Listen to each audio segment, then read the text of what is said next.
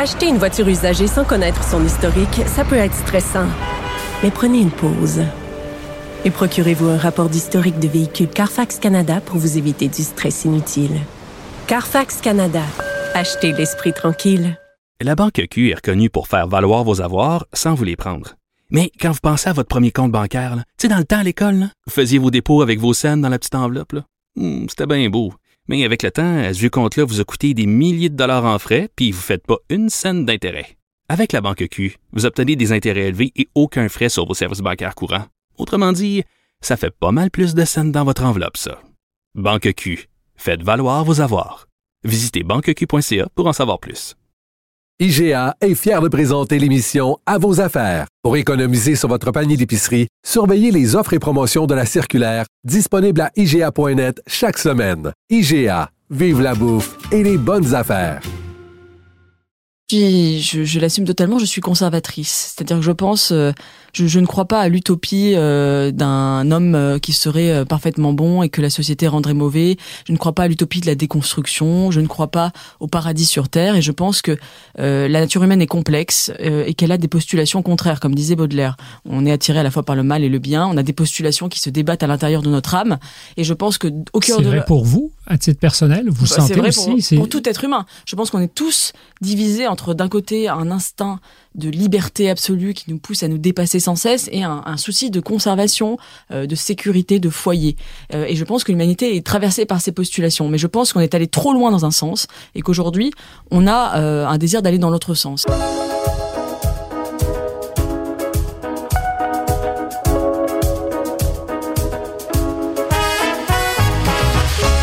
Bonjour à tous, bienvenue à un nouvel épisode de Contact. Notre invitée, Eugénie Bastier, est journaliste. On peut la lire, entre autres, dans les pages du Figaro.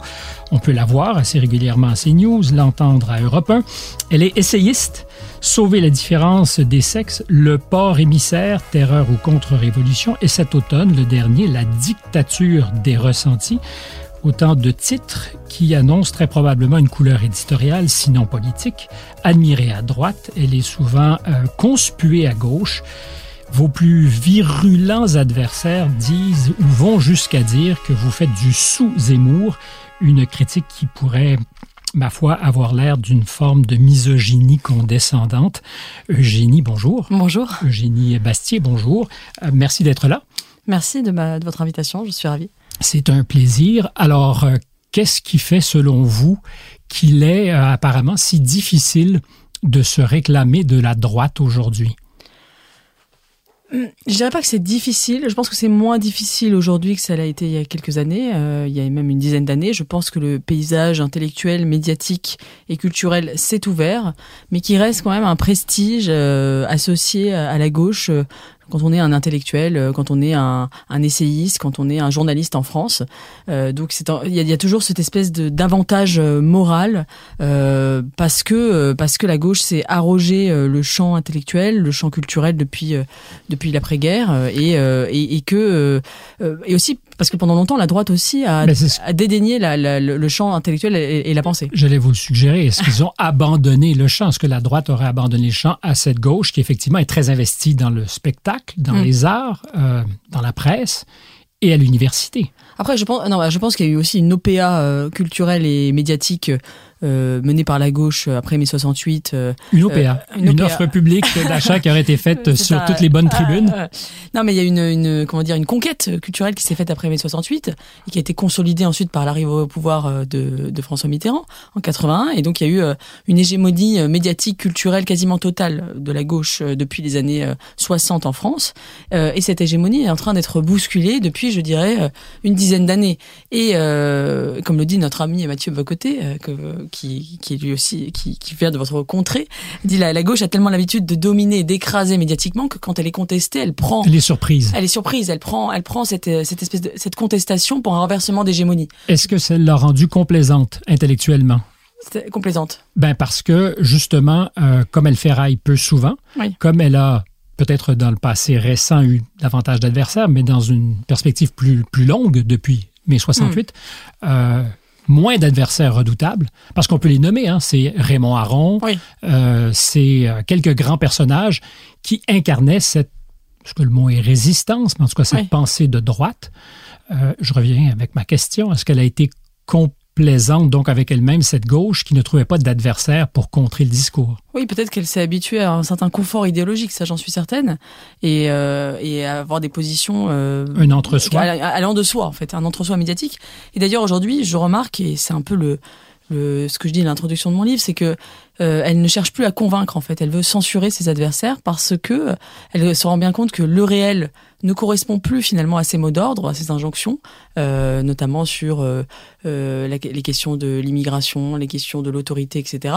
Et pour finalement, comme elle sent qu'elle est en train de perdre petit à petit la bataille culturelle, eh bien, elle, elle, fait, elle, elle, elle, se sert de la censure pour continuer à exister parce que elle n'arrive pas à convaincre sur le fond. Et je trouve ça assez, euh, assez, assez dommageable. C'est, c'est, euh, si on, peut, on pourrait prendre un parallèle avec le marché, c'est-à-dire que comme elle, euh, elle, elle, empêche le marché libre des idées parce qu'elle sait que ces idées à elle ne seront pas achetées, ou pas assez compétitives.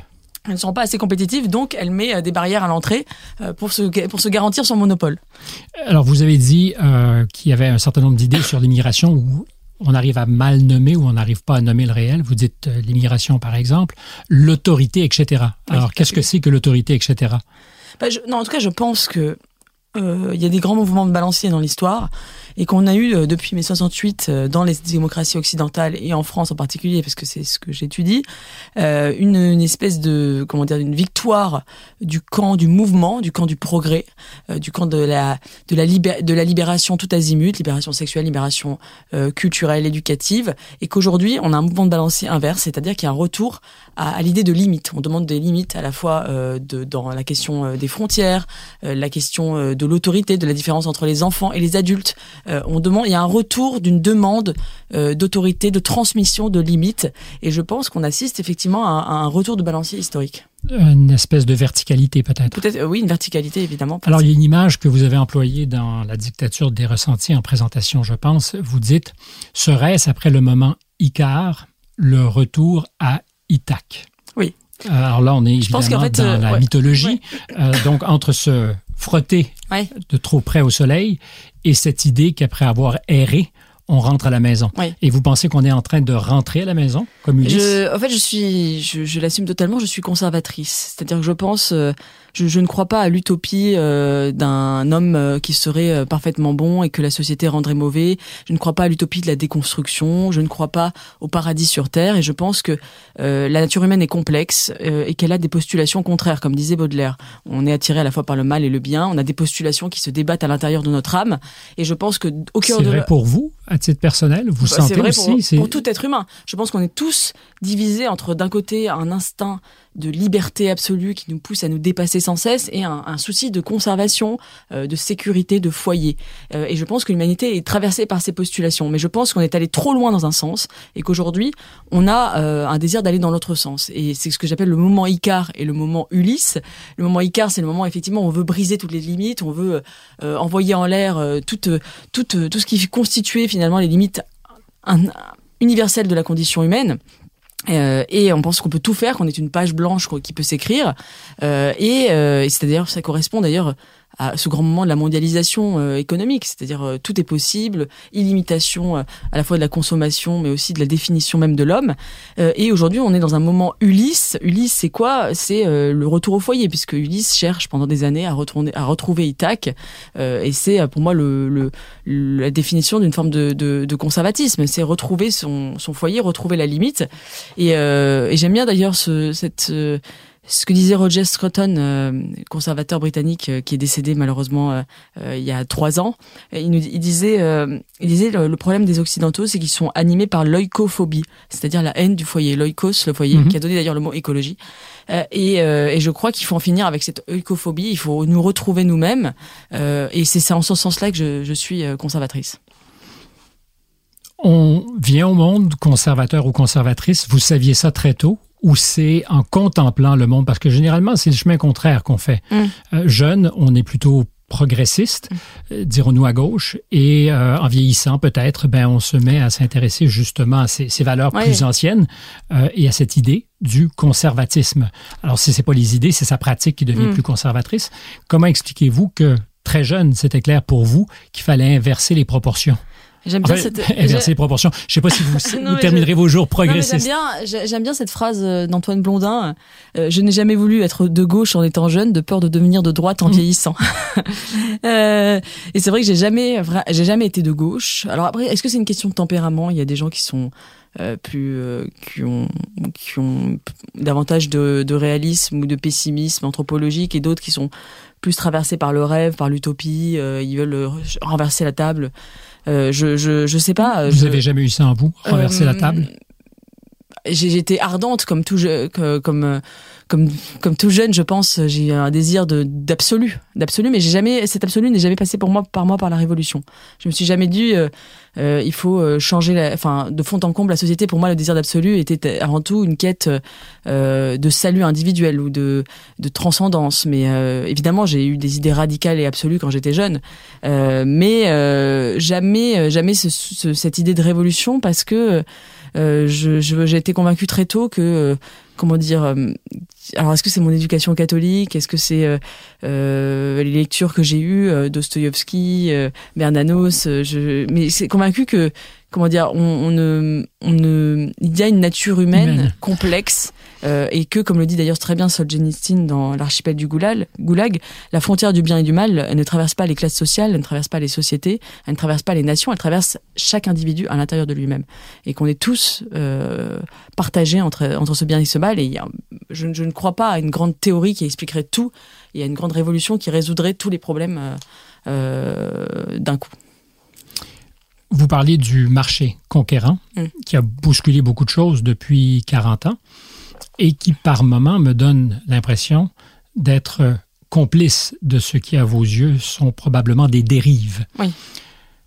Or, votre avènement sur la place publique est consécutif à une passe d'armes entre vous et Jacques Attali, oui. qui a été un des grands prêtres de cette mondialisation heureuse. Oui. Vous saviez que ça aurait un effet? Quand j'ai rencontré euh, Jacques Attali? Ben, Vous l'avez pas rencontré, vous vous êtes euh, exprimé avec lui. Euh, bah écoutez, non, c'était ma première, la première fois que j'allais à la télévision et c'est vrai que j'avais pas forcément, non, enfin, je me, je m'attendais pas du tout à ce que ça ait un tel, un tel, un tel impact. je, je pense que lui non plus ne s'attendait pas, voilà, à être à avoir de la résistance, avoir de la résistance et être contesté. c'était il y a déjà 10 ans, donc j'étais très jeune, j'avais 22 ou 23 ans. Euh, et je pense qu'il y avait un, un contraste. Euh, en fait, je pense que ça a correspondu à un, à un début où on ne s'attendait pas médiatiquement à ce que des jeunes apparaissent dans les médias en ayant des idées de droite ou conservatrices, ou en tout cas qui n'allaient pas dans le sens euh, du progressisme tel qu'on l'entend. et ça a surpris beaucoup de gens, en fait, qu'une génération comme ça euh, puisse penser autre chose que, euh, que de la même manière que la gauche pensait avoir le monopole des idées, elle pensait avoir le monopole de la jeunesse. Et, euh, c'est vrai que ça, ne s'est plus vérifié et qu'il y a toute une jeunesse euh, conservatrice, une jeunesse de droite qui s'est levée et qui, a investi le champ des idées, le champ de la bataille culturelle et, ça a un peu rééquilibré les, les forces en présence. Alors, vous dites sans complexe aucun jeunesse de droite. Or, j'ai l'impression qu'aujourd'hui, on a suffisamment conditionné les esprits pour que de le dire comme ça glace le sang, comme si il y avait quelque chose, et c'est pas un reproche que je vous fais, comprenez-moi mmh, bien, mmh. mais comme si on avait été dressé à penser que de se dire de droite était honteux peut-être, sinon dangereux. Oui, c'est vrai. Il y a, il y, a, il y a un complexe euh, à être de droite. Il faut, euh, euh, enfin, on a une espèce, on, on, tolère que les gens âgés soient de droite parce que ils payent des impôts et que euh, ils ont, comme on dit, euh, le portefeuille, le, cœur à gauche mais le portefeuille à droite. Je me souviens d'ailleurs quand j'étais jeune, une de mes, une personne de ma famille m'avait dit, m'avait dit, moi j'ai le, j'ai le, j'ai le cœur à, à, à gauche, j'ai le cœur à gauche et le portefeuille à droite. C'est une, une expression mm-hmm. qu'on entend je, vote à droite parce que je paye des impôts et que par libéralisme. Et moi, je lui avais répondu, mais moi, j'ai le j'ai le cœur à droite et, le portefeuille à gauche, euh, parce que c'est vrai que pour moi, c'était pas une question d'argent euh, d'être de droite, c'est une question de, de valeur, de de, de de, même anthropologique. Et euh, je n'ai aucun aucun complexe et aucune honte à, l'être. Et je crois que ce, ce, complexe est en train de disparaître parce que je rencontre de plus en plus de jeunes qui me qui qui assument complètement. D'ailleurs, ça se voit dans les sondages. Effectivement, il y a toute une partie de la jeunesse qui est très à gauche, mais il y a aussi une partie de la jeunesse qui est qui est à droite et qui l'assume Alors, si je vous parlais de l'incident il y a dix ans avec Jacques Attali, incident est peut-être d'ailleurs pas le bon mot, mais cette sympathique passe d'armes avec lui, c'est que justement, comme vous venez de le dire, on peut avoir le cœur à droite, le portefeuille à gauche, parce qu'on associe, je pense, de façon, de façon incorrecte, conservatisme et libéralisme. Oui. Et on a confondu les deux. Oui, bien sûr. Or, le libéralisme, par définition, n'est pas tellement conservateur. Tout à fait. Moi, je suis. On a marchandisé tout et aujourd'hui même le corps. Bien sûr, et je, moi, je souscris totalement aux analyses de Jean-Claude Michéa, euh, qui euh, que vous citez souvent, que je cite souvent et qui m'a beaucoup marqué, euh, qui, euh, qui, qui, qui, prend cette image du roman, du ruban de Mobius. C'est un ruban qui se rejoint dans les, dans, dans qui sont, qui, qui, qui se rejoint, qui, qui ne fait qu'un. et il dit le ruban de Mobius du libéralisme culturel et du libéralisme économique, qui en fait sont deux faces d'un même système. il dit on peut pas être libéral économiquement et ne pas l'être culturellement et vice versa. et je crois que c'est assez juste parce qu'effectivement euh, le l'extension du domaine du marché euh, s'accompagne d'une d'une d'une extension euh, du domaine du désir et donc d'abattre progressivement toutes les toutes les limites les limites qui étaient constitutives d'un forme de, conservatisme culturel. et, et, la déconstruction de la famille, la déconstruction de, de l'autorité, faire des faire de construire un peuple adolescent, l'expression est de Jean-Pierre Le Goff, c'est-à-dire un peuple qui, qui est dans la consommation, dans la jouissance permanente. C'est ce que nous sommes collectivement, un peuple adolescent aujourd'hui? On l'a été, en tout cas, je, je, je vous renvoie euh, aux analyses de Jean-Pierre Le Goff sur cette question. Il parle, lui, de peuple adolescent. C'est le peuple créé par la Révolution mai 68, c'est-à-dire un peuple qui euh, refuse euh, toute autorité collective et qui vit dans, la, dans, dans le souci d'une jouissance absolue et permanente. et je crois que... Sans contrainte. Sans contrainte, exactement. Jouer, jouer sans entrave. Et je crois que, effectivement, on l'a été collectivement, mais euh, aujourd'hui, le réel nous rattrape. C'est-à-dire, on voit bien qu'on est dans une période de pénurie, qu'on est une période de crise, euh, où euh, le tragique du réel vient, vient se confronter à, cette, à, ce, peuple adolescent. Et je crois qu'on va devoir réapprendre collectivement à, à, devenir des adultes, parce que le réel est là, et les, les limites nous, nous frappent. Les limites à la fois planétaires, euh, pour, euh, pour la question de la crise euh, écologique, les limites que sont les frontières que nous rencontrons face à la crise migratoire, les limites constitutives de la, de la, de la condition humaine à travers la différence des sexes, qui est une limite fondamentale de la, de la, de la condition humaine que nous, que nous qui, qui est aujourd'hui au cœur de, de ce qu'on pensait être la biologie. Voilà. Et toutes ces limites viennent nous rattraper et je pense que euh, la question, le, le, le, désir d'illimitation euh, va devoir s'éteindre parce que face au réel. Euh, je veux revenir au titre La dictature des ressentis, parce que les ressentis aujourd'hui pèsent lourd dans la mm. balance. Euh, or, il y a des problèmes gravissimes mm. euh, qui dépassent ce qui pourrait froisser notre ressenti, mm. qui, des fois, semblent moins importants. petite parenthèse que je vais ouvrir. Qu'est-ce qui fait que vos parents, à vous, n'ont pas été dans ce moule de mai 68 et de, de ce que vous définissiez comme peut-être l'état de l'époque? Euh, après, il y, avait, il y, avait, aussi une jeunesse de droite à l'époque de mai 68. Euh, il y avait quelques jeunes. Euh, la preuve, il y a eu des, des contre-manifestations. Euh, il y a eu énormément de gens dans la rue. Je pense que euh, c'était une. Comme toujours, l'histoire est faite par des minorités, mais c'était aussi. il, y avait, il existait évidemment une, une jeunesse de droite. Moi, mes parents, effectivement, appartenaient à des milieux plutôt de la petite bourgeoisie de province de droite. Et c'est vrai qu'ils ont ils ont sans doute échappé à, ce, à ce mouvement 68 art euh, et ils ont réussi à, me transmettre aussi un héritage. Et ce que je reproche beaucoup à la génération 68, et je veux pas d'ailleurs faire d'amalgame parce qu'il y a aussi des gens très très bien dans cette génération mhm, évidemment, mhm.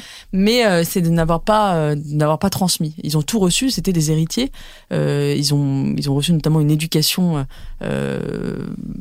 très, très, comment dire très humaniste. Ils ont pu avoir accès à un savoir. ils ont derrière eux de retirer l'échelle quelque part. Euh, ils ont euh, déconstruit l'école, ils ont euh, ils ont envoyé valser toute forme d'autorité et, ils n'ont pas transmis le monde dont ils ont été bénéficiaires. Et je trouve que c'est c'est une faute générationnelle qui aujourd'hui nous payons tous collectivement. Alors la dictature des ressentis, qu'est-ce que c'est? La dictature des ressentis, c'est l'idée que finalement, je trouve que ce qui caractérise le débat public aujourd'hui, c'est que chacun se sent offensé euh, par les opinions euh, des autres. et c'est l'idée que je ne veux pas que tu exprimes cette opinion dans l'espace public parce qu'elle me blesse. Et ça, je crois que c'est assez nouveau. Parce qu'effectivement, il a toujours existé un sectarisme notamment à gauche. On, justement, je, je, lisais des témoignages sur l'université dans les années 60, euh, après mai 68. Euh, on faisait taire les professeurs, il y avait des, des interruptions, mhm. il y avait une extrême violence politique, euh, mais on ne disait pas. Oui, la culture de l'annulation n'est pas contemporaine. on disait, on disait pas professeur, on, on, disait professeur, tais-toi parce que ce que tu dis est un, est un propos bourgeois, que la lutte des classes doit vaincre et que la révolution passera par la violence. On, on disait ça on disait quand, quand, quand Sartre dit tout anticommuniste est un chien, il ne dit pas tout anticommuniste me blesse dans ma nature profonde et me fait du mal. Et je crois que c'est ça qui est différent aujourd'hui. C'est-à-dire que c'est l'idée que. Vous préfériez quand Sartre disait? Je sais pas s'il faut le préférer, mais en tout cas, j'essaie d'identifier ce qu'il y a de nouveau aujourd'hui. C'est euh, l'idée que les opinions, la parole. la parole blesse, la parole tue, la parole fait du mal, et je crois que ça rend impossible tout débat. C'est-à-dire qu'à partir du moment où on dit ce que tu dis me blesse, on n'a plus. Euh, c'est le silence où on, on l'entre-soi. Exactement. Et donc on reste chacun. Euh, je crois que ce qui caractérise notre débat public, c'est pas le, le, manque de pluralisme, parce qu'il y a des gens euh, qui s'expriment de tous bords, j'en suis la preuve. Il y a des gens de gauche, il y a des gens de droite, il y a des gens d'extrême droite, il y a des gens d'extrême gauche qui s'expriment dans le débat public. Je crois que ce qui caractérise notre notre notre débat public, c'est la, la fracturation, euh, la, mhm. la, fragmentation des débats. C'est-à-dire que chacun, l'archipélisation, pour reprendre le terme de, de Jérôme Fourquet, c'est-à-dire que chacun s'exprime en s'adressant à son public et il n'y a plus d'espace de débat commun. Euh, Donc plus d'espace citoyen non plus plus d'espace citoyen. Et c'est ça qui est très dangereux, je trouve, c'est que chacun se replie dans sa, dans son ressenti, qui devient à force du ressentiment.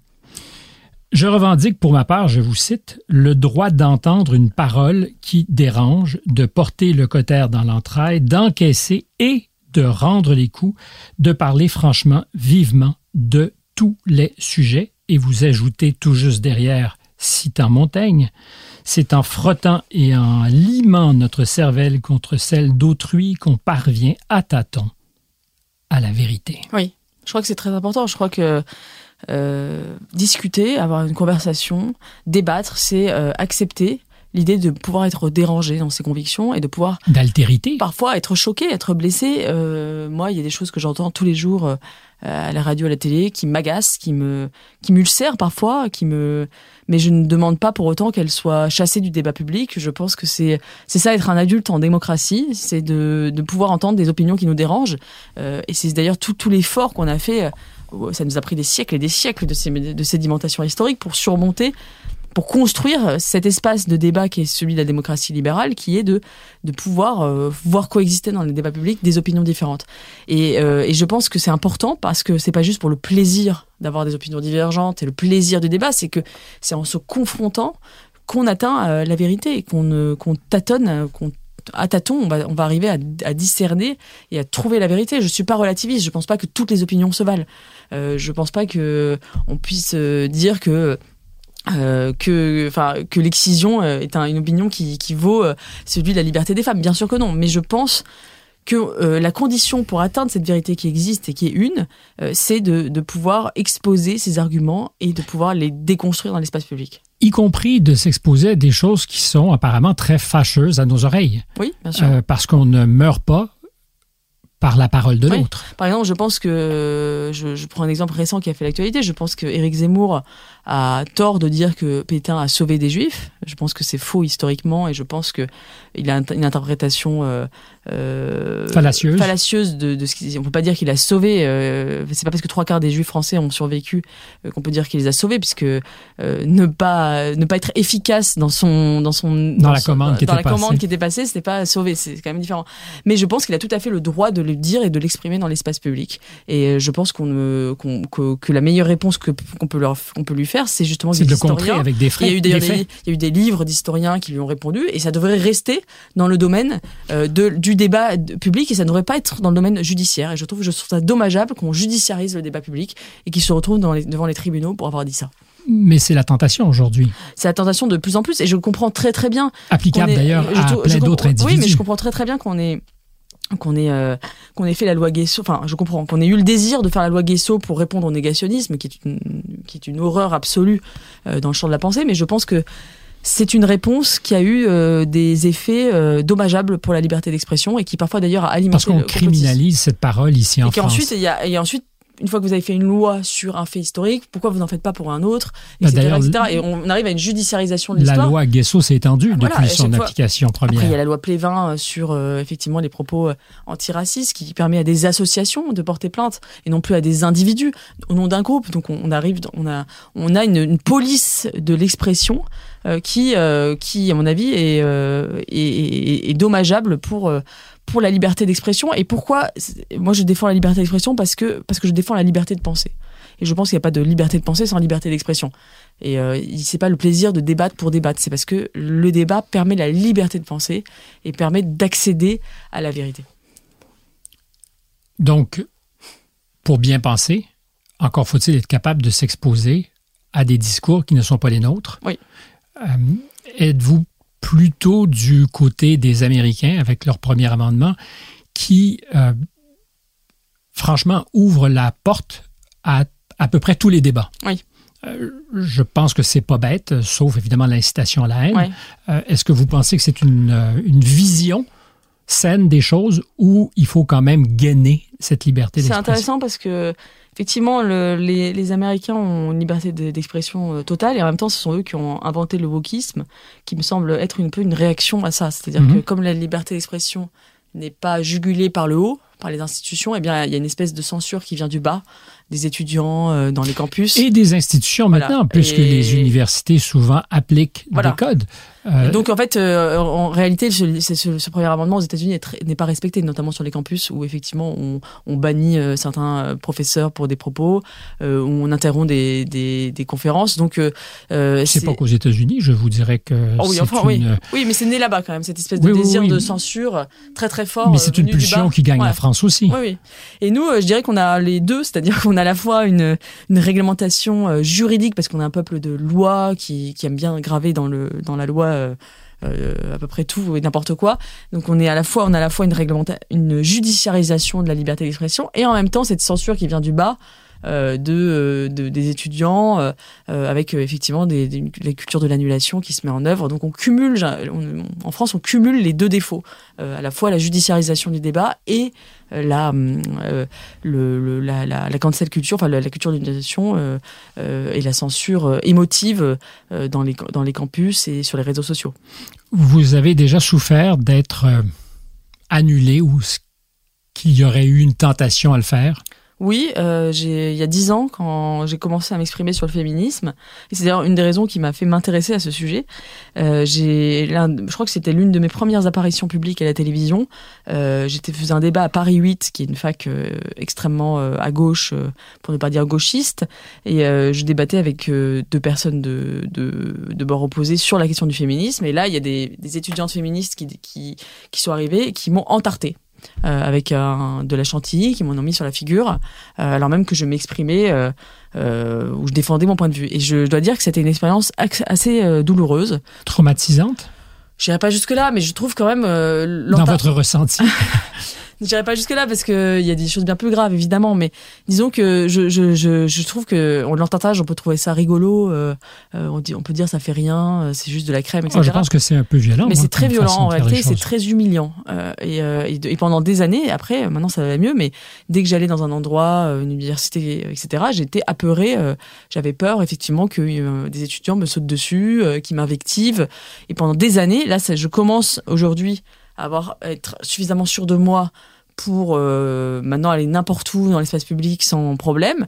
Mais pendant longtemps, euh, en tant que essayiste conservatrice de droite, euh, j'avais peur de me rendre dans des universités, j'avais peur de, de me rendre dans un public devant un public Mhm. qui m'était hostile parce que je savais qu'il pouvait y avoir des réactions euh, euh, parfois violentes euh, ou de oui d'invectives ou de d'attaques etc. Et je trouve que c'est pas normal. Euh, et euh, et c'est c'est ce qui m'a d'ailleurs euh, enfin amené à essayer de réfléchir sur les conditions d'expression de la liberté d'expression et, euh, et, et ça va peut-être d'ailleurs euh, euh, radicaliser dans mon rejet de cette espèce de sectarisme euh, gauchiste que je trouve insupportable. Si vous aviez à définir le conservatisme, pour vous peut-être, sinon si vous aviez à offrir une, une définition? C'est vrai, euh, une vraie question. Je pense que le conservatisme, je l'ai un peu dit tout à l'heure, c'est la, hum, c'est euh, une vision, euh, une vision anthropologique de l'homme qui consiste à, considérer euh, que l'homme n'est pas naturellement bon, Mmh. Euh, et que c'est l'inverse de la position rousseauiste où Rousseau dit l'homme naturellement bon, c'est la société qui le corrompt. Je pense que c'est l'inverse. Le conservateur, lui, pense que l'homme est naturellement mauvais, en tout cas qu'il a des instincts et des pulsions qui le poussent euh, vers, vers, vers le mal. C'est peut-être la notion catholique de péché originel. Euh, et que c'est la société, au contraire, c'est c'est les institutions qui vont l'aider à être meilleur. Et, que, et donc, on aborde... Le Léviathan qui ah, vient discipliner tous. Sans doute. Et surtout l'idée que les institutions dont nous sommes légataires ne sont pas forcément des à déconstruire, mais aussi des solutions euh, trouvées par nos ancêtres qui ont, qui ont su euh, faire leur preuve et traverser le temps. Et si une institution est arrivée jusqu'à nous, c'est qu'à un moment, elle a été une solution euh, trouvée pour, pour pallier un problème humain et qu'elle n'est pas forcément une absurdité à renverser. Je prends par exemple la question du mariage. Pendant longtemps, bah, justement, la génération 68 a dit que le mariage est une absurdité, une aberration créée par l'Église catholique pour pour asservir les femmes et il faut s'en libérer pour être pour être tout à fait libre, émancipé et heureux. On, s'est rendu compte que le mariage était aussi une solution inventé un moment pour euh, construire tout simplement un couple qui puisse s'occuper des enfants, euh, pour protéger les femmes aussi, pour créer la filiation, parce que la filiation n'existe pas dans la nature, que les hommes ne sont mhm. pas des... Il n'y a pas de père dans la nature. Euh, mater certa est, la mère est, sûre parce que l'enfant sort d'elle, mais le père n'existe pas. Donc le mariage crée des pères, crée des cellules familiales dans lesquelles la transmission peut être possible. Donc c'est pas juste une, une invention patriarcale inventée pour dominer, c'est aussi une solution euh, trouvée à un moment dans l'histoire pour répondre à un, un problème humain concret. et euh, c'est un, exemple parmi, d'autres, mais il y a des tas d'institutions. Et je trouve que voilà, c'est aussi regarder le passé avec un avec bienveillance. C'est ça être conservateur et non pas avec mépris, en se disant que euh, nous sommes forcément euh, plus intelligents aujourd'hui que nous l'ont été nos pères et nos, hmm. et nos, et nos, grands-pères. Regarder le passé en le redoutant parce qu'il pourrait avoir quelque chose de, dangereux. Voilà. Je, je, je crois que euh, on, a, on a trop appris à regarder le, le, passé avec, un, avec mépris, avec dédain, comme si nous étions la pointe avancée de, de, du progrès de la civilisation. et voilà, je crois qu'aussi être conservateur, c'est de ne pas croire au progrès linéaire, c'est-à-dire que l'idée qu'il y aurait un sens de l'histoire qui irait forcément euh, vers un progrès illimité, je pense que... Euh, l'histoire zigzag L'histoire est zigzag, il y a des allers-retours, euh, il y a des décadences suivies de renaissance.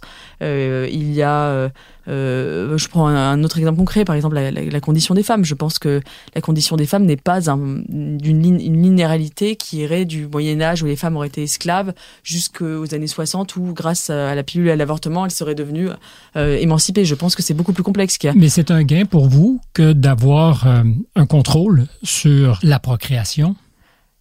Je pense que. Est-ce que c'est un gain?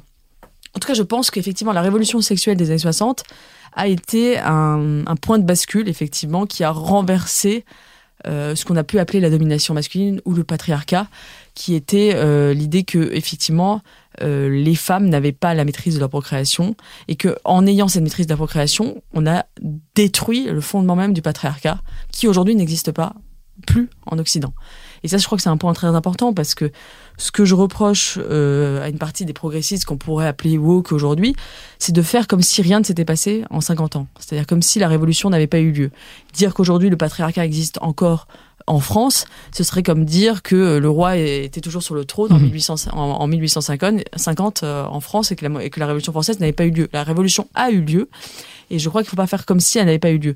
Aujourd'hui, maintenant, il faut, une fois que la Révolution a eu lieu, il faut euh, on a droit aussi d'en faire, de, faire un droit d'inventaire. On a droit aussi de penser que euh, elle est allée trop loin parce que toute révolution a, la tentation de idéologique de basculer en terreur. Ben, la révolution tue ses enfants très fréquemment. Voilà, c'est ça. Et je pense que aujourd'hui, euh, il y a eu certains certainement certains aspects positifs de la révolution sexuelle, mais il y a, eu aussi euh, des comment dire des, des excès qui d'ailleurs d'ailleurs le mouvement MeToo à mon avis est un symptôme de, des excès de la révolution sexuelle qui, qui paradoxalement, ont abouti à une demande de limite, une demande de retrouver des nouveaux codes, des nouvelles manières d'être ensemble, hommes et femmes, qui ne soient pas seulement la liberté absolue du marché sexuel. Je pense qu'on peut lire aussi le mouvement MeToo comme un mouvement conservateur, aussi paradoxal que ça puisse... Euh, conservateur ou puritain? Avec une tentation puritaine. Mais je pense que le mouvement MeToo, euh, souvent s'exprime d'ailleurs avec le langage progressiste, puisque c'est... Euh, souvent un langage très féministe. Moi, je, je veux prendre le contrôle de l'émancipation, etc. Mais derrière, il y a une demande de limite. Il y a une demande euh, l'espèce de grande utopie sexuelle des années 60-70 où finalement on, on c'était le grand marché amoureux, chacun allait pouvoir choisir sa sexualité. La sexualité, c'était simplement un, il n'y avait rien de, comment dire, de, une transaction, une, évacuation totale du tragique de la sexualité, une simple transaction sans, sans conséquences, sans lendemain, sans, sans attache. Je pense que c'était un grand mensonge collectif. Et on se rend compte aujourd'hui que, effectivement, il y a du pouvoir dans la sexualité, il y a potentiellement effectivement de la domination, potentiellement une, un des abus sur, sur, sur les plus faibles, et que le mouvement MeToo est un, est une demande aussi de, de, de, de code, de nouveaux codes, de, de comment dire, de culturel qui, qui, qui habillerait cette sexualité qui ne peut pas être un simple dé, euh, dé, enfin, déploiement d'instinct. Ça prenait de l'audace pour euh, écrire le port émissaire qui recadrait très sérieusement le mouvement MeToo et ce qui, à vos yeux, vraisemblablement, était excessif. Oui, alors j'ai voulu euh, analyser ce mouvement MeToo et le, donc le, sous-titre de mon livre, Le port émissaire, c'est euh, Terreur ou contre-révolution. Euh, C'est-à-dire qu'à la fois, il y avait une, dimension révolutionnaire, une espèce de... Est-ce qu'il est fallait lire le mouvement MeToo comme une radicalisation de la révolution féminisme, féministe euh, en, en, une forme de terreur, c'est-à-dire que euh, après. Euh, Mais vous l'avez senti comme ça, c'est-à-dire que le 1793 de la de, de la de la du, de la révolution euh, féministe, c'est-à-dire après avoir. On guillotine. Voilà, après avoir qui, ah, voilà, après avoir obtenu l'égalité de droit, et eh bien on guillotine, on va on va on va on va traquer dans les consciences, dans les mentalités, on va aller encore plus loin, on va on finir avec la présomption d'innocence, on va en finir avec euh, tout ce qui fondait finalement notre notre civilisation du droit. Donc ça c'est une lecture de MeToo et la deuxième c'est celle que je viens de vous exposer, c'est la question de la contre-révolution, qui est une espèce de, de, de retour de bâton de la révolution sexuelle, euh, 50 ans après. C'est-à-dire une espèce, on a une explosion de la liberté sexuelle avec tout est permis et tout est possible, rien n'est, il est interdit d'interdire. Et aujourd'hui, un retour d'une pulsion d'interdit, de volonté de, de, polisser les rapports amoureux, euh, qui s'exprime dans le langage du, progressisme, alors que c'est une, c'est une demande conservatrice. C'est d'ailleurs tout le, tout, dans toute l'histoire de l'humanité, dans toutes les civilisations, il y a des codes, des, des limites. Mais des... c'est pas que polisser les seuls rapports amoureux, c'est aussi les, les, relations et les oui. rapports entre hommes et femmes. Oui. Mais justement, avant je, même des rapports amoureux. Je pense d'ailleurs que ça se ça s'exprime maladroitement et souvent de façon caricaturale. Mais je pense que derrière l'intuition, c'est un besoin de de, de, de limite euh, face à une sorte de jungle euh, de, de, jungle sexuelle où tout est permis et finalement où beaucoup de femmes d'ailleurs euh, se sont senties euh, écrasées. Euh, et je mais après effectivement ça ça s'exprime pour moi d'une mauvaise manière puisque c'est la judiciarisation du, du rapport amoureux euh, c'est des excès. c'est euh, c'est la dénonciation c'est euh, effectivement tous ces, ces, excès sur lesquels je m'oppose. Je pense qu'il faut une véritable éducation euh, à la sexualité une éducation euh, comment dire à tout simplement bien se comporter quand on a un homme envers une femme. Je pense qu'il y a tout un travail de de de, de, de de politesse, d'éducation. Et, bien souvent, justement, c'est ce qui me gêne chez les féministes. Et par exemple, elles considèrent que la galanterie est une offense faite aux femmes euh, parce qu'elle perpétuerait le patriarcat. Mais au contraire, la galanterie, c'est un raffinement civilisationnel qui vient réprimer les instincts de l'homme. Euh, c'est l'homme qui s'abaisse devant la femme et qui met un, un, voile sur son propre désir plutôt que de voiler le, le mmh. les femmes justement. Donc c'est c'est pour moi c'est un c'est un c'est un surcroît de civilisation. C'est pas du tout un, une construction de la domination. Mais pour tout ce que vous euh, êtes en train de dire, est-ce que vous vous définissez autrement que comme féministe? Euh, Je. Ou est-il possible d'être féministe sans être cette féministe là alors, je n'aime pas beaucoup le mot féminisme parce qu'il me semble connoté et chargé idéologiquement comme le mot euh, communisme a pu l'être à une certaine époque, euh, qu'il est toujours d'ailleurs, parce que derrière, il y a une lecture de l'histoire, c'est-à-dire l'idée que de toute, de toute humanité, depuis le début de l'humanité, depuis l'aube de l'humanité, il y aurait un grand complot des hommes contre les femmes qui serait le moteur de l'histoire, comme la, lutte des classes euh, l'est dans le communisme. Donc je n'aime pas trop ce mot. Après, s'il s'agit de défendre les femmes concrètement, dans leurs problèmes concrets, euh, Parce qu'il y a des gains objectifs qui sont faits à partir des années 60 et même avant, à partir du moment où les femmes obtiennent le droit de vote, par exemple, ce qui est quand même pas bête. Euh, oui, bien sûr, mais euh, le droit de vote est un, phénomène de rattrapage par rapport, au, effectivement, au droit de vote qui a été octroyé tardivement aussi aux hommes, enfin à tous les à, tous les hommes. À tous les hommes. Le suffrage universel est une invention assez tardive mhm, mhm. et les femmes ont eu le, elles ont effectivement eu un siècle de décalage, un peu plus, et souvent d'ailleurs parce que la République, par exemple en France, la République ne voulait pas octroyer le droit de vote aux femmes parce qu'elles étaient conservatrices qu'elles votaient euh, pour la droite, pour les curés. Elles étaient du parti de l'ordre. Euh, et donc, donc on se méfiait d'elles. Voilà, on se méfiait énormément d'elles. De même que la Révolution française était une révolution très virile qui s'est beaucoup attaquée aux figures féminines, euh, mhm. puisque l'aristocratie, c'était, euh, on reprochait justement à l'aristocratie de s'être efféminée, d'être dans les salons, euh, et donc c'était quelque part une, une révolution antiféministe. D'ailleurs, la, la, décapitation de Marie-Antoinette en a été le, le symbole éminent. Révolution euh, machiste. mais quelque part, oui.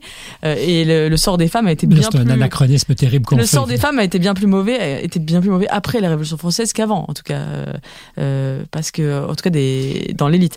Euh, je sais plus, j'ai perdu le fil de. Mais on parlait de ce que c'est que d'être une euh, femme aujourd'hui, se disant peut-être pas féministe. Mais d'ailleurs, oui, je pense qu'il y a eu énormément de progrès qui ont été apportés aux femmes, mais, mais est-ce que ces progrès sont dus aux luttes féministes ou est-ce qu'ils sont dus euh, à la modernité euh, technologique et matérielle, euh, ça, ça, reste à débattre. Les féministes ont l'impression que c'est elles qui ont changé l'histoire. Je suis pas certaine. Je pense que le fait, par exemple, que euh, enfin le, le, vaccin, euh, les antibiotiques ont beaucoup plus fait pour l'histoire des femmes que ne le feront jamais que Rocaille Diallo et Caroline Haas. C'est-à-dire qu'à partir du moment où vous êtes plus obligé de faire 8 ou 10 enfants pour en avoir un viable, eh bien effectivement, vous libérez du temps pour faire autre chose et l'émancipation féminine peut se poser. Mais à partir du moment où la femme est vouée par la, par la condition matérielle de son existence à faire des enfants parce que effectivement il y a une surmortalité infantile, parce qu'elle meurt en couche, etc.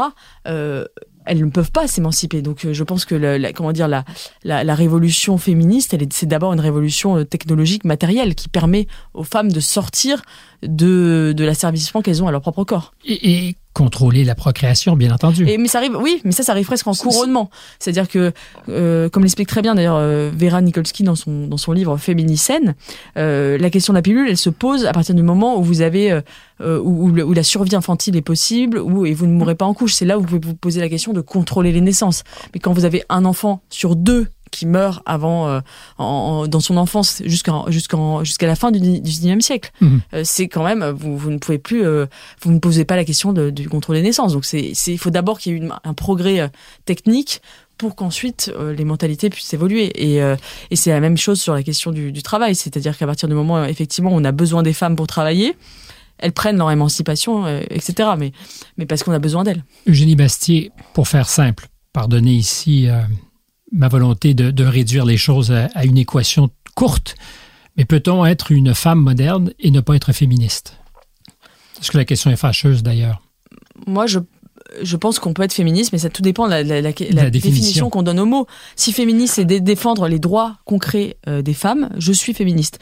Si c'est euh, défendre euh, l'écriture inclusive euh, et, euh, et euh, le droit des, trans, des hommes trans à, à, participer aux compétitions euh, réservées aux femmes, je ne suis pas féministe. Et je pense que il, le, le problème et vous des féministes... pas la seule non plus. voilà.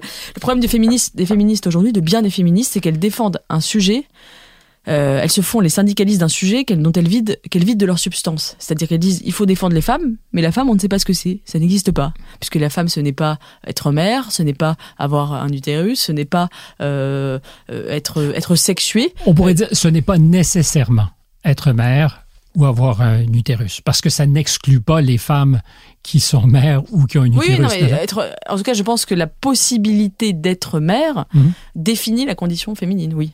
Ça ne veut pas dire qu'il faut être mère pour être une femme, évidemment. Mais la possibilité d'être mère, c'est-à-dire cette, cette, cette, cette, idée que, enfin, que la femme peut engendrer et engendre dans son propre corps alors que l'homme engendre dans le corps d'autrui, cette, cette différence vertigineuse est l'essence même de la condition féminine, oui. Absolument. Alors, je fais la liste de ce qui peut-être est perçu comme fâcheux mmh. quand on, on pense à vous femme qui n'est pas féministe mmh. aux yeux de certaines qui euh, incarnent ça autrement. Sur la question de l'avortement, vous mmh. avez de très sérieuses réserves. Euh, de la grossesse pour autrui. Euh, et vous préférez d'ailleurs, je pense, euh, comme expression la maternité de substitution. L'expression n'est pas de vous. sur MeToo, on vous a entendu. sur la question du néo-féminisme aussi, vous avez de sérieux doutes, mais c'est adjacent à tout ce qu'on dit. Et, et, évidemment, la question de la déconstruction de ce que la, la biologie est surmontable. Je ne sais pas si c'est la bonne façon de faire les choses, mais ou démontable. Oui, euh, alors je pense que ces, tout, ça fait partie d'un tout euh, concret. Je pense que euh, effectivement, il y a certaines euh, limites que, de la condition humaine qu'il nous faut euh, accepter. le fait, par exemple, que ce soit les femmes qui portent les enfants, le fait qu'effectivement, on ne peut pas louer un, utérus comme on louerait des bras parce que ça, ça, ça ce n'est pas un travail. Mais ça nous ramène à la question du marché et de la marchandisation, de tout, y compris même, même si c'était pas Bien sûr, il y a la question du marché, parce que ça finit toujours par être récupéré par le marché. Euh, mais même moi, je suis contre la, maternité de substitution éthique, entre guillemets, c'est-à-dire euh, non rétribuée, parce que d'ailleurs, je pense que ce sera des cas extrêmement minoritaires et, marginaux. Vous avez dit non rétribué Non rétribué, oui. Euh, parce que parce que je pense que c'est on ne peut pas prêter son son, son corps pendant 9 mois, 24 heures sur 24, 7 jours sur 7, que ça s'apparente effectivement à une forme d'esclavage parce qu'on ne peut pas, on, ne peut plus reculer une fois qu'on a, on a dit oui. Euh, c'est, l'ensemble de son corps est investi euh, et, qu'on ne possède pas son corps, on est son corps, donc on loue sa, sa personne même. Et je pense que ça pose un problème éthique fondamental. Euh, et, et je pense que Comment expliquez-vous que cette question éthique fondamentale j'entends que c'est débattu, mais n'occupe pas davantage d'espace dans le débat public. Je pense que ça en occupera quand, quand euh, la question euh, de la légalisation viendra. En tout cas, en France, elle n'est pas encore à l'ordre du jour. Euh, je pense que cette idée que les gens ont du mal à, à penser de façon universelle en fait. C'est-à-dire que tant que ça les concerne pas eux personnellement, et ça fait partie de ce problème de la dictature des ressentis, c'est le relativisme ambiant dans lequel nous baignons. C'est l'idée que finalement, si ça ne me concerne pas moi personnellement, eh bien c'est pas grave. Laissons les gens, euh, ils ont le droit d'eux, ça ne fait de mal à personne. Sauf qu'on considère, on ne, on ne, on ne s'aperçoit pas. À partir du moment où une femme, d'un point de vue euh, parfaitement libéral, hum. plaçons-nous euh, là. À partir du moment où une femme accepte qu'il n'y a pas de limite et qu'elle peut servir à mettre au monde des enfants qui ne seront pas les siens, qu'elle soit rétribuée ou non. Hmm. Est-ce qu'on doit l'empêcher? Est-ce qu'on peut l'empêcher? Eh bien, moi, je pense que la, la, loi est là pour protéger les plus faibles. Elle a un pouvoir normatif. Que, effectivement, il y aura toujours des cas exceptionnels, mais que si on, on légalise cette pratique, il y aura forcément des femmes qui sont dans des situations précaires qui pourront effectivement être tentées euh, de prêter ou de louer leur corps en échange d'une rétribution et que ce ne sera pas les enfants et les filles de bourgeois qui feront ça, ce sera euh, des personnes précaires je pense aussi qu'il y, a une question de la dignité humaine qui dépasse, euh, comment dire, euh, le simple, le, simple consentement et que c'est compliqué. Comment dire Vous savez, il y a un arrêt célèbre du droit français qui s'appelle l'arrêt de Morsan-sur-Orge. On a décidé, le Conseil d'État a dit que le lancer de nains serait interdit en France. Euh, et alors que les nains étaient d'accord, ils voulaient, ils étaient d'accord pour se faire lancer. et ils ont dit, mais même si les nains sont d'accord, on l'interdit parce qu'on considère que c'est une pratique contraire à la dignité humaine. Donc on considère qu'il y a des choses dans le droit une notion substantielle de la dignité humaine qui empêche certaines pratiques. De même, c'est la même chose pour l'esclavage. Si quelqu'un accepte d'être l'esclave d'un autre, on, considère que on, on, ne, ne, qu'il ne, peut pas parce qu'il y a une question de la dignité humaine qui le dépasse. Je ne suis pas en train de comparer la GPA au lancer de nain ou à l'esclavage. Je dis juste que le raisonnement qu'il y a derrière, si je veux, hmm. c'est juste est un raisonnement profondément relativiste qui peut nous conduire effectivement à toutes sortes de dérives. Parce que, effectivement, euh, il y a euh, une notion de la dignité humaine qui dépasse notre, notre subjectivité individuelle. Je ne sais pas si je suis clair, mais... Vous l'êtes absolument. La question que je me pose en vous écoutant, c'est jusqu'à quel point ceux qui euh, seraient favorables à changer la donne si substantiellement avancent voilés euh, mm. ou à visière levée. Mm. Parce que les choses se font subrepticement. C'est toujours de petits consentements, de petits pas, jusqu'à ce que collectivement on se réveille en se disant Ah, mais ma foi, c'est plus grave que je ne hmm. l'imaginais. Oui, puis en fait, c'est toujours la même chose, que ce soit sur, sur tous ces sujets éthiques, bioéthiques. Euh, il y, a y a deux idées. Il y a l'idée qu'il y aura un sens de l'histoire qui irait euh, vers plus de libéralisation, vers plus de droits, euh, et, qui, et qui serait que c'est être contre le sens d'histoire que s'y opposer, que de toute façon ça arrivera, que c'est la marche en avant du progrès, et que toutes les objections sont balayées au nom de cette, cette marche en avant. Et puis cette idée à chaque fois de mettre en avant des cas exceptionnels individuels pour faire avancer euh, la loi générale en, perdant de vue le pouvoir normatif de la mmh. loi. C'est le cas sur l'euthanasie parce qu'évidemment, on peut tous être sensibles et émus de voir des cas effectivement d'euthanasie, euh, enfin de, de, gens en énorme souffrance qui demandent euh, le droit de mourir dans la, dans la dignité. Je déteste cette expression parce que toute mort est une mort dans la dignité, devrait être une mort dans la dignité. Mais vous pensez qu'il n'y a aucune différence entre mourir parce qu'on n'en peut plus de souffrir et mourir Je pense qu'au nom de ça, si on, si on légalise l'euthanasie, on ne se rend pas compte aussi des effets, des conséquences potentiellement délétères d'une nouvelle norme. C'est-à-dire le fait que si l'euthanasie est légalisée, des gens qui, eux, n'avaient pas la tentation de mourir, l'auront parce qu'ils ne voudront plus être un poids pour leur famille, parce qu'effectivement, ils coûteront trop cher à la société. Et on installe cette idée que la mort euh, est une solution. Euh, et je crois que ça, ça peut avoir des effets dévastateurs. Là-dessus, je comprends et je pense qu'il faut justement pouvoir débattre de ces questions sans a priori. Moi, je ne dis pas que les gens qui sont pour l'euthanasie euh, sont euh, des gens qui veulent tuer les vieux ou mhm. euh, qu'ils ont des intentions mauvaises derrière. Je comprends totalement qu'on puisse être déchiré sur cette question, qu'on puisse. toutes les questions éthiques, morales sont déchirantes. Je, je, ne dis pas qu'il y a un sens de l'histoire dans un sens ou dans l'autre, mais je pense qu'on doit en débattre et être très, comment dire, avoir la, la, main lourde quand on touche la loi sur ces sujets. Est-ce qu'il y a un paradoxe, j'y pense en vous écoutant, entre ce qu'on estime être un progrès, l'abolition de la peine de mort, et de l'autre côté, euh, légaliser l'euthanasie. Ça fait peut-être partie des nombreux paradoxes de la société, mais effectivement, euh, effectivement, on considère qu'il y a un absolu, un tabou absolu fondateur dans notre société qui est l'abolition de la peine de mort, un espèce de totem. Moi, je suis euh, pour l'abolition de la peine de mort, hein, il n'y a pas de problème avec ça, mais c'est devenu un espèce de totem absolu auquel il n'est pas, pas permis de débattre ni de toucher. C'est totalement insoluble parce qu'il y aura toujours des gens pour estimer que moralement c'est juste. La de mort Oui, il y aura toujours des gens qui vous diront. D'ailleurs, il y a une majorité de, Français aujourd'hui qui sont pour la peine de mort. Mais c'est un débat qui n'existe pas dans l'espace public on peut se demander pourquoi. Pourquoi il y a une espèce de tabou, euh, euh, le, on, ne peut pas en parler, c'est interdit, enfin ce serait soulever du populisme, etc. Pourquoi? On Pourquoi on n'en parle pas? Il y a une espèce de sacralité. Et par contre, c'est vrai que l'euthanasie, ça va de soi. Il n'y a pas de débat. Euh, il, y a, même pas. Et c'est pas pareil. On, on rejette le débat, mais au nom d'une sorte d'évidence absolue qui s'imposerait. Et effectivement, ça en dit long, je trouve, sur sur sur notre société. C'était ben, on disait un peu la même chose aux États-Unis de, l'avortement. C'était une question qui était tranchée puisqu'un tribunal l'avait fait, la mm. Cour suprême. Or, on s'est rendu compte que politiquement, le champ était occupé par ceux qui étaient opposés à la légalisation de l'avortement. Et 40 euh, ans plus tard, ils ont renversé les choses. Oui, ils ont renversé les choses parce que c'est un système là aussi très différent de, de, de, celui qui règne dans d'autres pays.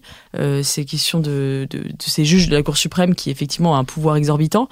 Euh, cela dit, euh, j'ai... Parce que l'État n'avait jamais tranché. Il n'y avait aucune loi qui encadrait l'avortement. Non, mais c'est la grande différence entre, entre notre système juridique et celui des États-Unis. C'est-à-dire qu'en France, euh, l'avortement a été légalisé... Euh, en 1974, 1973, euh, de façon, de façon très restreinte, c'est-à-dire qu'il y avait énormément de conditions c'était une loi, comme l'avait toujours dit Simone Veil, pour répondre à des, un enjeu sanitaire de, santé publique. Et avec c'est une loi avec extrêmement de barrières qui ont toutes les, sauté les unes après les autres. on élargit d'année en année mhm. ce droit, alors qu'aux États-Unis c'était l'inverse. Il avait été, euh, comment dire, légalisé par le haut, par la Cour suprême, sans avec des restrictions, avec des restrictions. Euh, au départ, sans aucun, aucune limite. Euh, c'est petit à petit qu'il y a eu des lois dans les États qui ont restreint progressivement mhm. euh, le droit à l'avortement dans les États conservateurs. Alors c'est exactement l'inverse en France. Nous, on a un droit qui s'est élargi. Aux États-Unis, c'est un, un, droit qui s'est rétréci. Et c'est c'est totalement l'inverse. Et je, je n'aime pas cette idée que, au nom de ce qui se passe aux États-Unis, on devrait nous, par exemple, mettre l'avortement dans la Constitution ou élargir le droit à l'avortement, comme si nous étions incapables de penser par nous-mêmes les problèmes concret qui se pose et nous sommes dans des cadres totalement euh, différents. Mais ça pose la question que je posais sur la question de, la peine de mort. Hmm. Est-ce qu'on peut trancher pour toujours sur des enjeux moraux, éthiques? Moi, je pense pas. Je pense que ça doit être un, un, un, on, on, devrait pouvoir ouvrir la question, on devrait pouvoir argumenter. D'ailleurs, la question de l'abolition de la peine de mort euh, dans les années 60-70 a, a, donné lieu à de, à de, très beaux écrits. Je pense par exemple aux écrits d'Albert Camus, euh, qui défend, qui expliquait pourquoi il fallait être contre la mhm. peine de mort. Et je pense que justement, comme on n'en parle plus, comme on débat plus, euh, les, arguments, les arguments sont plus là. Même euh, les, les on, comme on ne parle même plus de la, de la question de la peine de mort dans le débat public, on considère que ça va de soi. Ben, le résultat c'est quoi? C'est que plus de la moitié de la population est pour la peine de mort parce qu'on ne rappelle plus les arguments qui font qu'on est contre. Donc je pense que le débat, c'est pour ça que le débat est nécessaire. Alors sur la nécessité du débat justement et la question de l'avortement, vous êtes en porte-à-faux avec probablement beaucoup de gens autour de vous bah Moi, je considère que je, je, trouve dommageable qu'on ne puisse pas avoir de débat sur l'avortement aujourd'hui dans nos démocraties, et particulièrement en France. C'est-à-dire que quiconque veut débattre de ce sujet est immédiatement euh, assimilé à, à, une forme de, de, de d'extrême droite qui veut tuer les femmes qui euh, qui seraient euh, qui qui, qui qui qui qui auraient recours à des avortements clandestins. Je trouve qu'on pose le débat de façon outrancièrement caricatural euh, et euh, qu'on aurait besoin d'avoir un débat sain sur ces sujets. Moi, je suis pas du tout pour l'interdiction de l'avortement, je suis pour la loi Veil, pour la légalisation de l'avortement, mais simplement je considère, comme Simone Veil l'avait fait à l'Assemblée en 1973, que l'avortement est un drame euh, et qu'il euh, et qu'il euh, et je me suis trompée d'ailleurs c'est 1975 euh, que l'avortement est un drame et que et qu'il le restera toujours et qu'on ment en pensant que c'est un c'est un c'est un simple détail dans la vie des femmes et que je pense que une société. je pense qu'il y a peu de femmes qui se sont fait avorter en pensant que c'était un détail.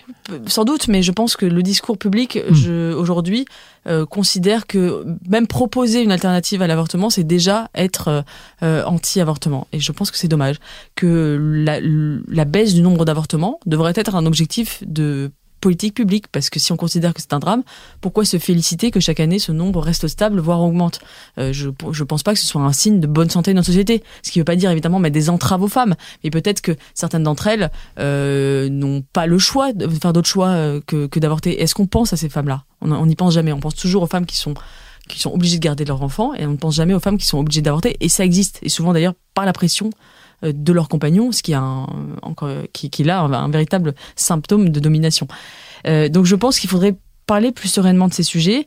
Après, je pense qu'il y a quelque chose d'irrationnel dans l'avortement parce que, comme je l'ai dit tout à l'heure, c'est la pierre d'achoppement, euh, c'est la, la, pierre fondatrice du, du, féminisme contemporain parce que l'avortement et la contraception sont euh, renversent totalement la domination masculine puisque à partir du moment où les femmes maîtrisent leur corps, elles ont le mhm. choix de leur grossesse, la domination masculine et le patriarcat s'effondrent. Donc je comprends en fait l'attachement quasi irrationnel et sacré que qu'il y a à l'avortement dans notre société parce que effectivement c'est le point de bascule du patriarcat, je, je le conçois. Euh, simplement, euh, on, on, se prive de, de, de, de, débattre de, de, concrètement des conditions euh, de, enfin de, de, ce qui arrive aux femmes concrètement et on, a, il, y a il, faut, il faut accepter qu'il y a une part d'irrationalité dans, dans notre rapport à l'avortement dans nos sociétés libérales. Vous arrivez à expliquer qu'il y a des sujets comme ceux-là sur lesquels l'espace de discussion est vraiment bloqué?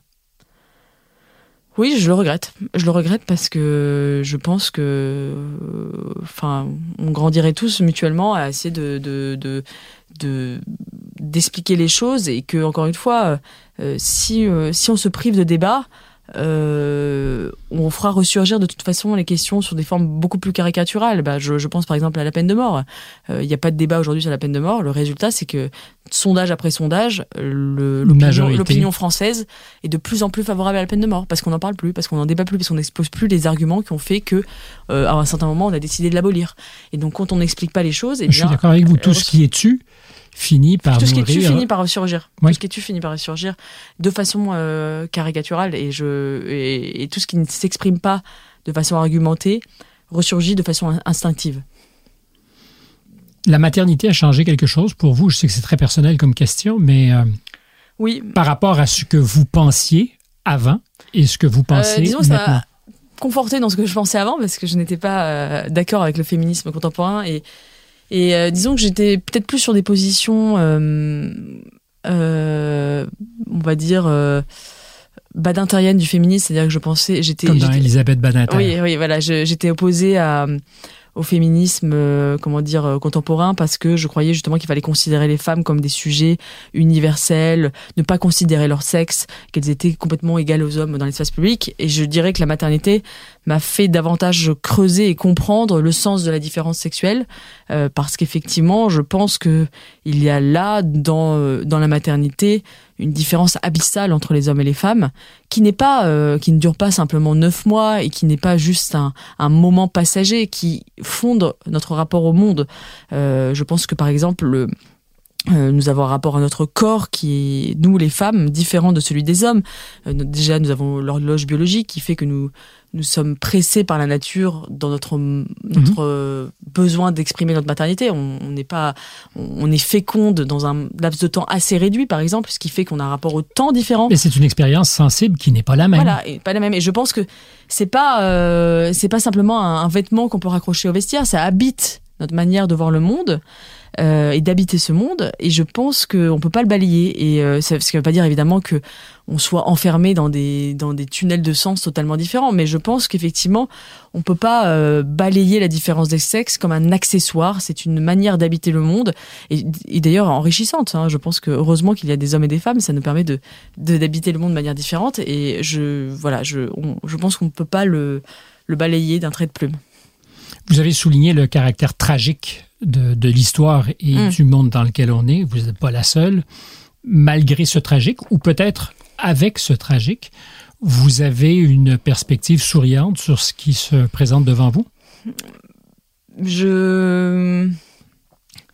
Je suis, je, je suis assez pessimiste euh, de nature. C'est le premier balbutiement depuis le début de l'entretien. Il y a eu un moment d'hésitation.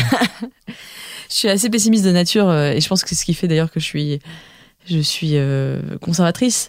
Euh, ça va de pair Oui, oui, je pense que effectivement, euh, euh, je sais plus qui disait ça. Ça a toujours, ça n'a jamais, ça n'a jamais, ça, ça, ça tout, tout a, a, a, toujours été mal. Enfin, je sais plus qui disait ça. C'était, euh, c'était, je crois, euh, il me semble que c'était Bernanos.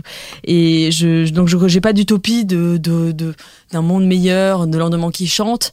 Euh, cependant, je pense que on peut euh, essayer de rendre le, le, monde meilleur à titre individuel. Et moi, je, personnellement, je trouve un, ce qui donne pour moi le sens de l'existence, c'est notamment le fait d'avoir des enfants. Parce Et qu'est-ce que... qu'on dit à des gamins qui un jour seront peut-être angoissés? Bah, on dit que de toute façon, la, il y a, y a une l'existence par essence est tragique.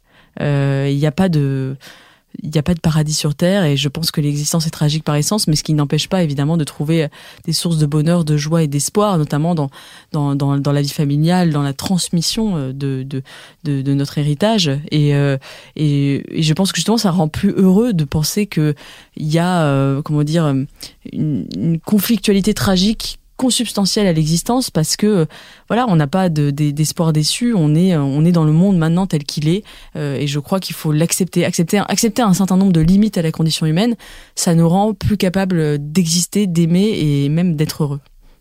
Et vous l'êtes heureuse? Je le crois oui Rappelez-nous quand vous en êtes certaine. Je le Qui crois. est certain Oui, oui, je, je, pense être heureuse, oui. Oh, moi, il y a des matins où je suis vraiment positivement certain que je suis très heureux et d'autres où ça va plus mal. Voilà, c'est ça. Eugénie Bastier, merci mille fois. Je rappelle Merci que le livre, c'est La dictature des ressentis. Euh, c'est une série de chroniques, dans le fond, Oui. que vous avez publiées au fil des dernières années, mais que vous avez euh, enfilé comme un sympathique collier de perles. Il vous va très bien le collier. Merci, encore une fois. Merci à vous. À tous à la maison, merci aussi d'avoir été avec nous. Notre euh, technicien ici était Adrien Beccaria. Marianne Grenon est à la recherche, Jeanne Croteau à la réalisation, Stéphane Bureau au microphone. À très bientôt.